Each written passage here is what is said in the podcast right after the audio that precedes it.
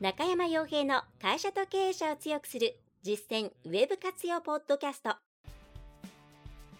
この番組では600社以上のウェブコンサル実績を持つ株式会社ラウンドナップ代表取締役の中山が会社経営者に必要な内容に絞り込んで抑えるべきウェブの話題やトピックスをビジネス目線でお伝えしています。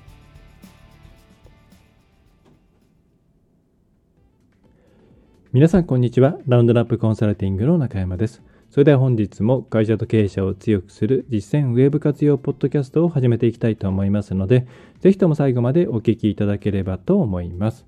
はい、えー、めっきり寒い日が続きますが花粉が飛んできておりますね。またマスクがえー、より一層必要な季節に入っております。皆さん、えー、花粉症の方はですね、要警戒ということでよろしく よろしくお願いしますって言っても何をよろしくしてるのか分かりませんが、えー、でですね、まあ、そんな、えー、前置きはさておきですけれども、うん、今回は、えっ、ー、とですね、うん、まあ実際どうなのかなっていうふうに、うん、気になる方も多いと思うんですけど、えー、証券の話、まあ、証券にまつわる話ですね。で、証券にまつわる話っていうと、まあ、よくですね、あの、まあ、昔から、うん、質問されるのが、えー、アクセス解析とか、そういったウェブサイトを通じて得られるデータ、まあ、あるいは検索エンジン的なものから得られるデータで、うん、どんぐらいのことがわかるんですかというご質問ですね。まあ、それは具体的に言えば、例えば、えー、どこの、うん、人が訪ねてきてるのか、どういう地域の人が訪ねてきてるのかとか、それからまあ、デモグラフィーですよね、うん、性別とか年齢とか、えー、どれぐらい分かるんですか？分かるとしたらどれぐらいの精度なんですか？どれぐらい信じてもいいんですか？といったような内容あとはそれぞれに対して、えー、別のアプローチをしたりとかできるんですかね？っていうご質問は逆にどれぐらい自分たちのことが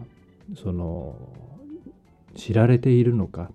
ていうところをうんがよくわかんないっていう声がをいただくなと思います。で、これについて、えー、今回は扱おうと思います。で、大前提として、これはですね、あの技術の話、技術技術と規制の問題ですね。だなので、えー、今取っている現在と状況が1年後2年後変わっているかもしれないですしあるいはあ、まあ、過去の人が聞くことはないのか、まあ、昔はもっと取れたとかですね規制が緩かったんで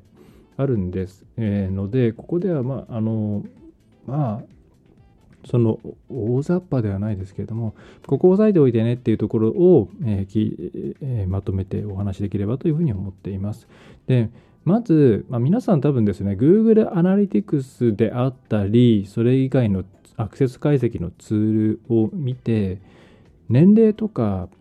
性別とか地域とかああいう項目が出てきますよね左側に、まあ、出てくるんですけれども、まあ、それを見てあそういうこともそのホームページにアクセスすることによって分かってしまうんだっていうところから始まっているんじゃないかなと思うんですね。まあ、もしかしたらあるいは広告を出稿する際にエリアですとか demography なんかを指定したりとか、まあ、あるいはその趣味趣向ですよね interest category とか affinity とかそういったものがあるのであ意外といろんなことをホームページを見るだけで分かってしまうんだなというふうに、えー、思っちゃうのかなと思います。はい、で、えー、結論から言ってですねうんよほど大量のアクセスがあるようなサイトを除くとですねほとんどわからないんですね。で、あそこに出ているものも、うーん、参考値っていうぐらいで考えた方がいいと思います。まあ、これは人によってはいやいや使えるんだよ、こういうふうに考えていけばっていう方もいらっしゃるからと思うんですけど、それって結構ですね、うーん、まあ、丸めて言うと難しいというか、えー、いろいろややこしいので、うん、できない、あんまり期待しないというふうに考えていただいた方がいいと思います。例えば、えっ、ー、とですね、えー、男女とかありますよね。あれじゃあどうやって判別してるのか。まあ、これに関して Google は明確に答えてはいないんですけど、えー、まあ、えっとですね、Google 広告の方ですね、のヘルプをちょっと今読みますけど、うーんとですね、Google が属性情報を識別する方法として、ユーザーが Google アカウントにログインをしている場合には、そのアカウントの状況に応じて Google サービスでの設定や行動に基づくユーザー属性を使用することがありますと。えー、っていうことで、えー、それから Google アカウントにログインしていないユーザーについては Google サービスやディスプレイネットワークでの行動に基づいて属性を推測することがあります。例えば、ユーザーが YouTube やディスプレイネットワークのサイトを閲覧している場合、Google はクッキーを使ってそのユーザーのウェブブラウザに点々点々、まあいいか。こんぐらいでいいか。はい。えー、つまり、まあ、Google アカウントにログインをして、えっ、と、いろんな、え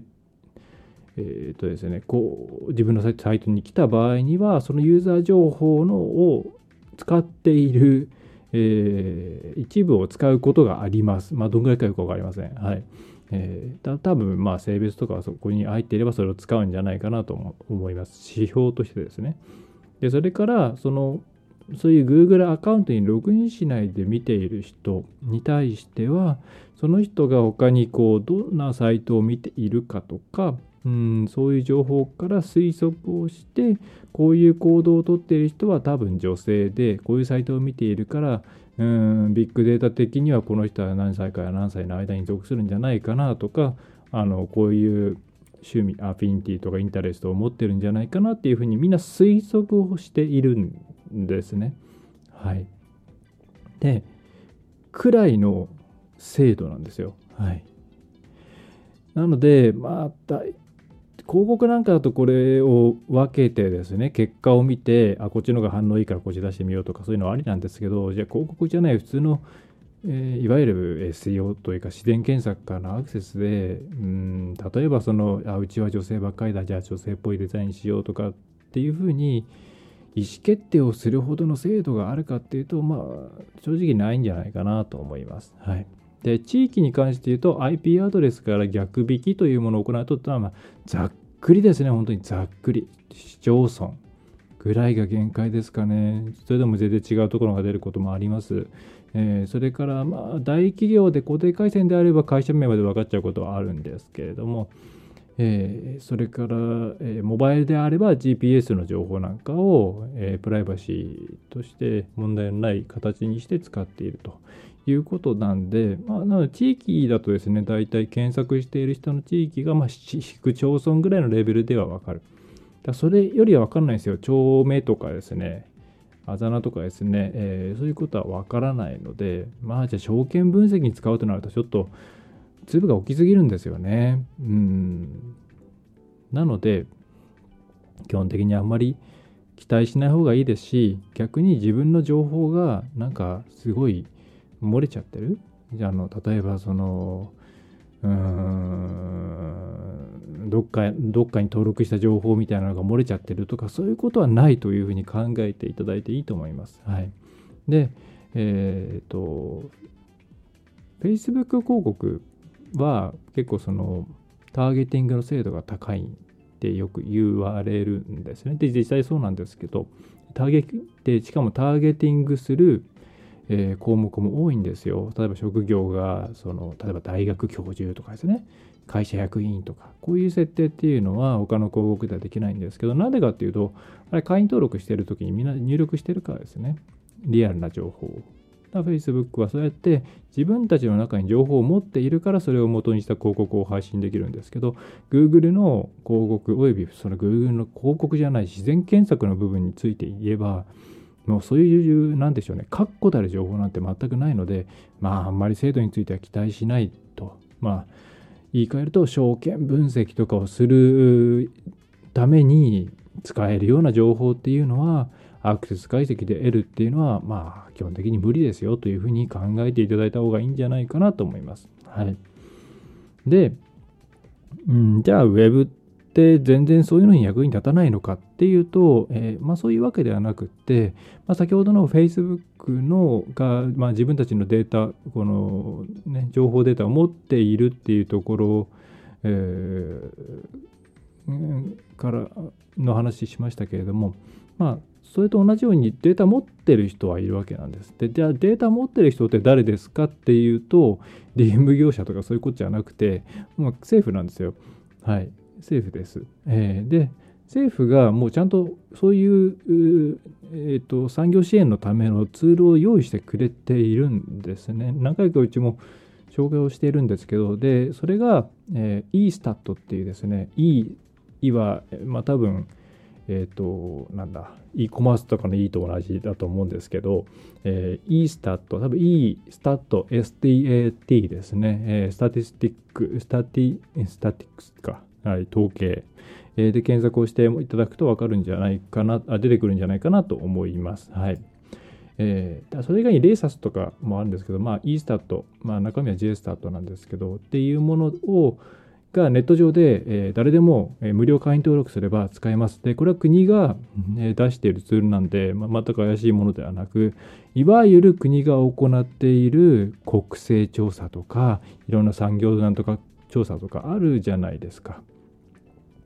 でそういうものを全部、ま、全部なのか分かんないですけども、突っ込んでですね、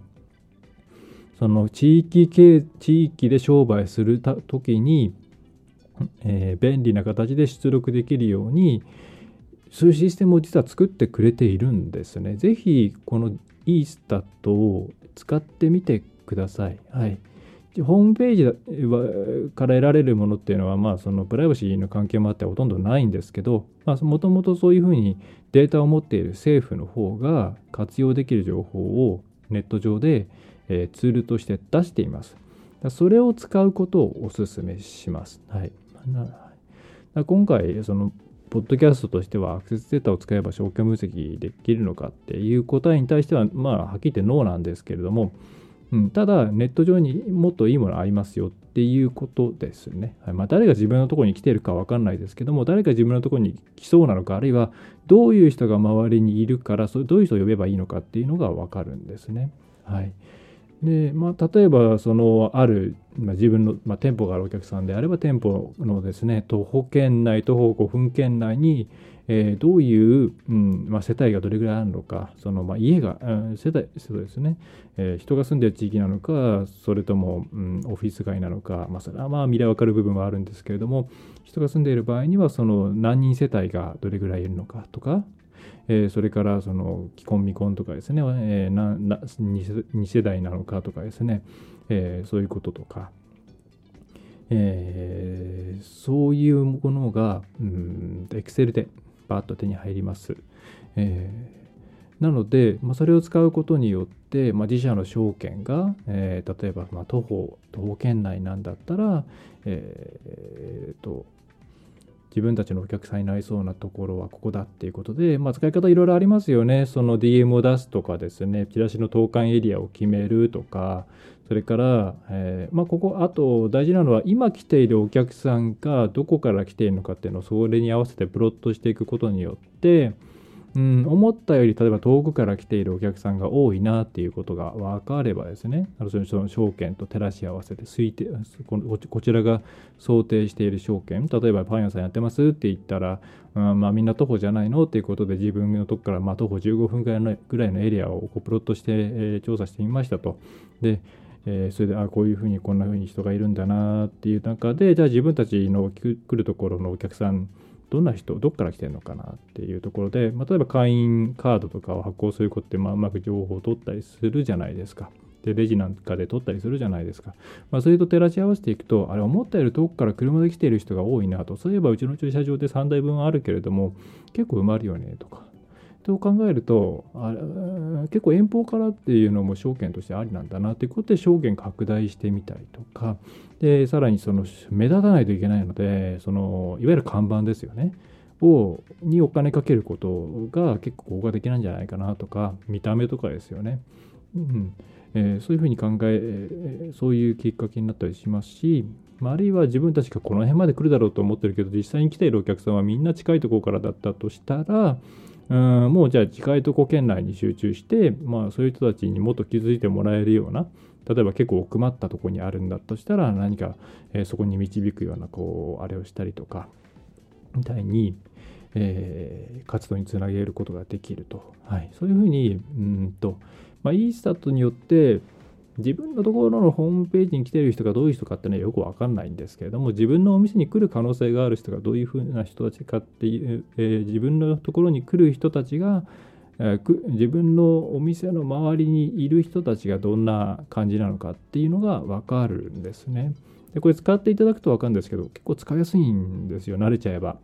はい。えーまあ、うちもお客さんがその、まあ、チラシだったりとかとホームページのデザインとかをどこに寄せるのかもちろんこういう人に来てほしいっていうこともあるんですけどとはいえやっていくためには近隣にの、えー、証券内のお客さんの、うん、趣向っていうのは抑えておかなきゃいけないと。じゃあその年代なんかも考えながら決めていかなきゃいけないねとか。